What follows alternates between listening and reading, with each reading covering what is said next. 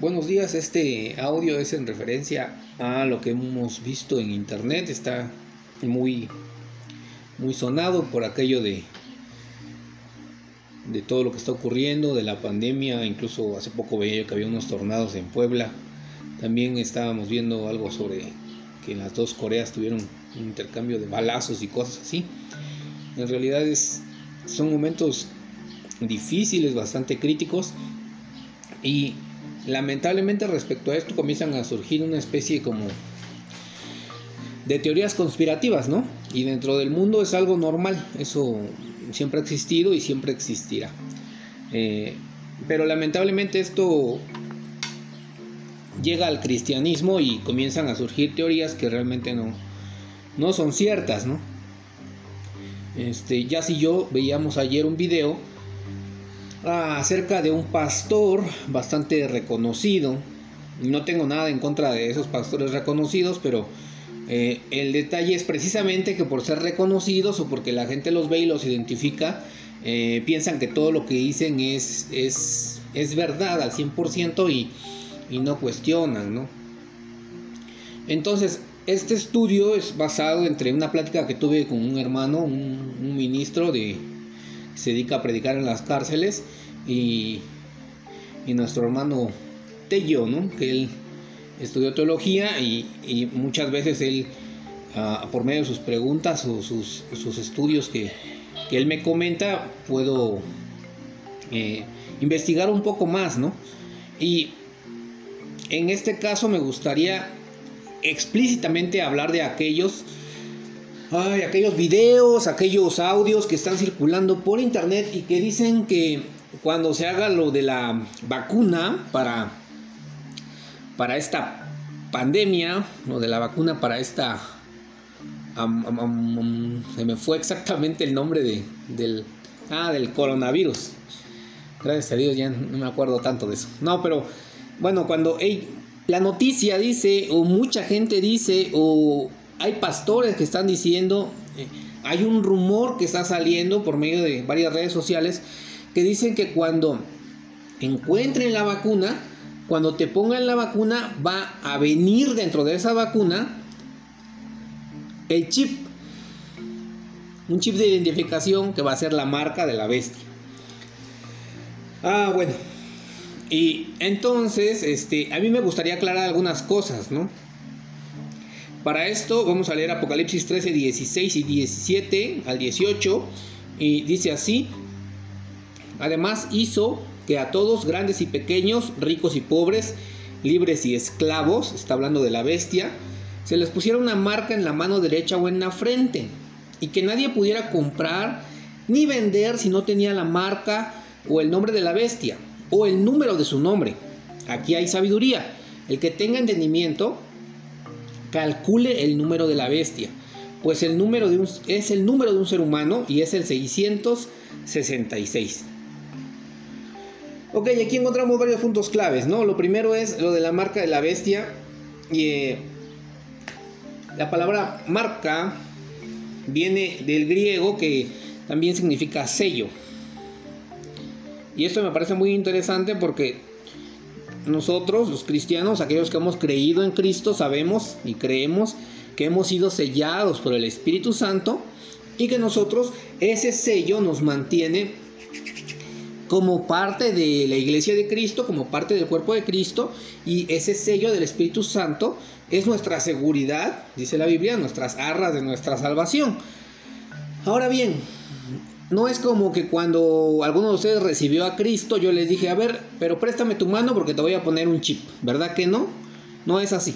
Bueno, de la misma manera, el sello de la bestia no va a ser un chip. Sería absurdo creer que va a ser un chip cuando hemos estado, estamos entendiendo que hay dos tipos de sellos, el sello de la bestia y el sello del Espíritu Santo. Y los dos son intangibles, ¿ok? Eso sería lo primero que tendríamos que ver. Lo siguiente es, según lo que leímos, que el sello se pone en la mano o en la frente. Esto es bien curioso. La frente representa nuestros pensamientos, ¿sí? Entonces, ¿a qué se refiere con esto? Bueno, pues a una mente reprobada, ¿no?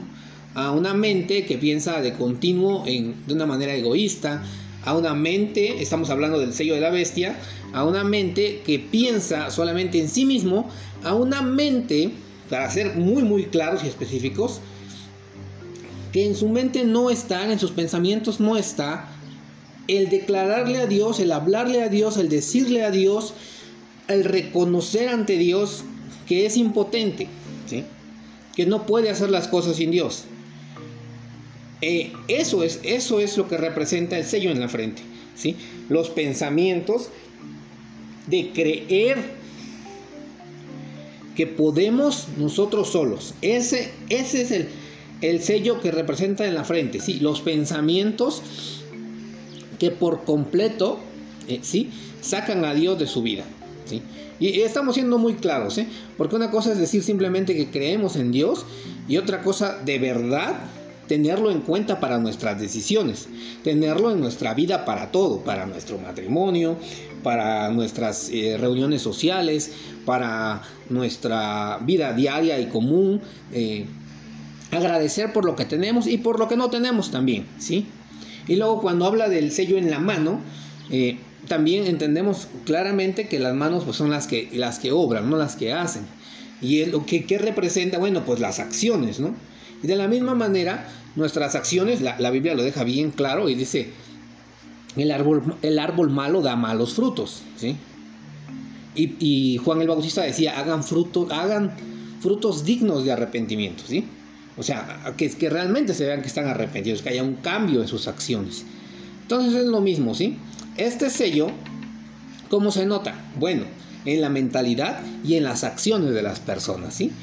para los dos lados. Esto no, no es como, como muy difícil de entender.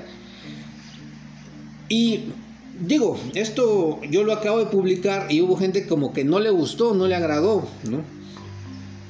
Pero necesitamos recordarnos que el Apocalipsis, en especial este libro, es completamente eh, mm, lleno de ilustraciones, por así decirlo, lleno de visiones, y no significa, por ejemplo, que, y todos lo entendemos, ¿eh? Dice la marca de la bestia y nadie dice, oh sí, es que va a salir un animal grande parado en dos patas, lleno de pelo y con siete cabezas y diez cuernos. No, pues todo el mundo diría, pues hay que matar a ese animal, ¿verdad? ¿Quién va a querer un animal así? Pero claramente todos entendemos que habla de un hombre. Entonces, ¿por qué cuando hablamos del sello de la bestia, todo el mundo quiere creer que se trata de un chip? ¿Sí? Bueno, entonces esto nos recuerda que todo, todo, todo en este caso es simbólico, ¿sí?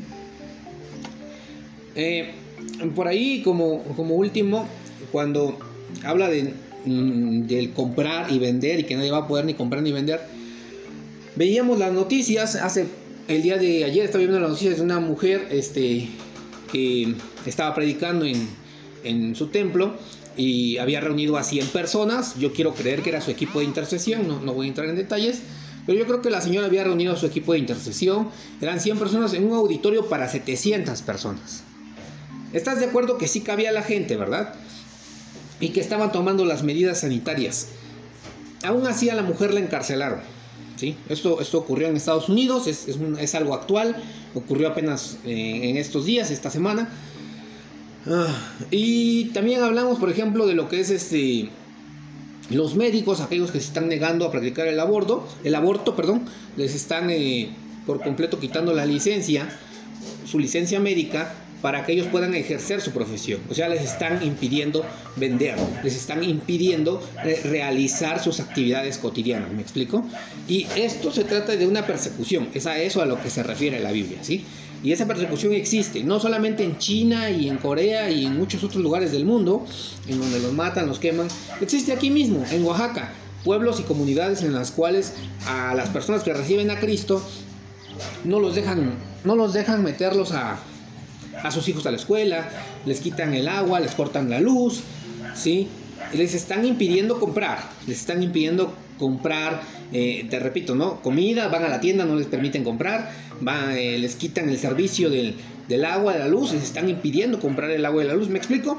Eh, digo, creo que es bastante, bastante claro cuando lo vemos de esta manera, en que es algo simbólico y que la intención es precisamente que se entienda así, simbólico, ¿sí? Ok, luego nos referimos por último a lo que es el número de la bestia, que es el 666. Y ahí dice que es número de hombre. El número 7 es el número de la divinidad, el número de la perfección. Y, cuando habla de esto, muchas veces cuando habla la Biblia dice que y Dios tiene, el cordero tiene siete ojos. No se refiere a que, a que Dios tenga siete ojos. Se refiere a que es perfecto, o sea, omnisciente, o sea, todo lo sabe, todo lo ve, ¿sí? Es lo que significa. Entonces, lo mismo con, con, el resto cuando se habla del número 7. Entonces, el número 6 sería eh, lo contrario, ¿no? La imperfección. Y esto representa, eh, esto me gustó mucho, lo vi en un video que me mandó este hermano Tello y realmente está muy interesante y bastante eh, entendible. El número 6 representa la imperfección y investigando yo de mi parte un poquito más, hablando de que se repite el número 6 en tres ocasiones, eh, el, número 3 representa totalidad. Entonces esto significa que lo que va a hacer Satanás en su momento, cuando llegue ese momento, yo no estoy negando que va a haber un anticristo y vamos a verlo en otros audios, vamos a irlos escuchando. Eh, ¿qué, ¿Qué va a ocurrir? Bueno, que sea lo que sea que intente el anticristo, sea lo que sea que intente el enemigo, va a ser un total y rotundo fracaso. ¿sí? Entonces, eh, esta es la invitación a que, que interpretemos lo que vemos, lo que escuchamos, lo que leemos, en base a la Biblia, a la luz de la Biblia. Bueno, eh, yo espero que haya quedado claro. De todas maneras vamos a seguir haciendo algunos otros audios que hablan respecto a esto, precisamente con el objetivo de no alarmar, ¿sí? Con el objetivo de entender a las cosas a la luz de la Biblia. Entre otros audios que tenemos, puede estar mandando sus dudas, pero entre otros audios que, quiero hacer están lo que es el, ¿Por qué el Papa no puede ser el anticristo? ¿sí? Porque eso sale mucho y lo veo que mucha gente lo publica. Es que el Papa es el anticristo. No, no, no. Luego le explicaremos por qué no puede ser así. Bueno, entonces, que Dios les bendiga. Eh, gracias a todos, gracias por escuchar. Un abrazo fuerte. Adiós.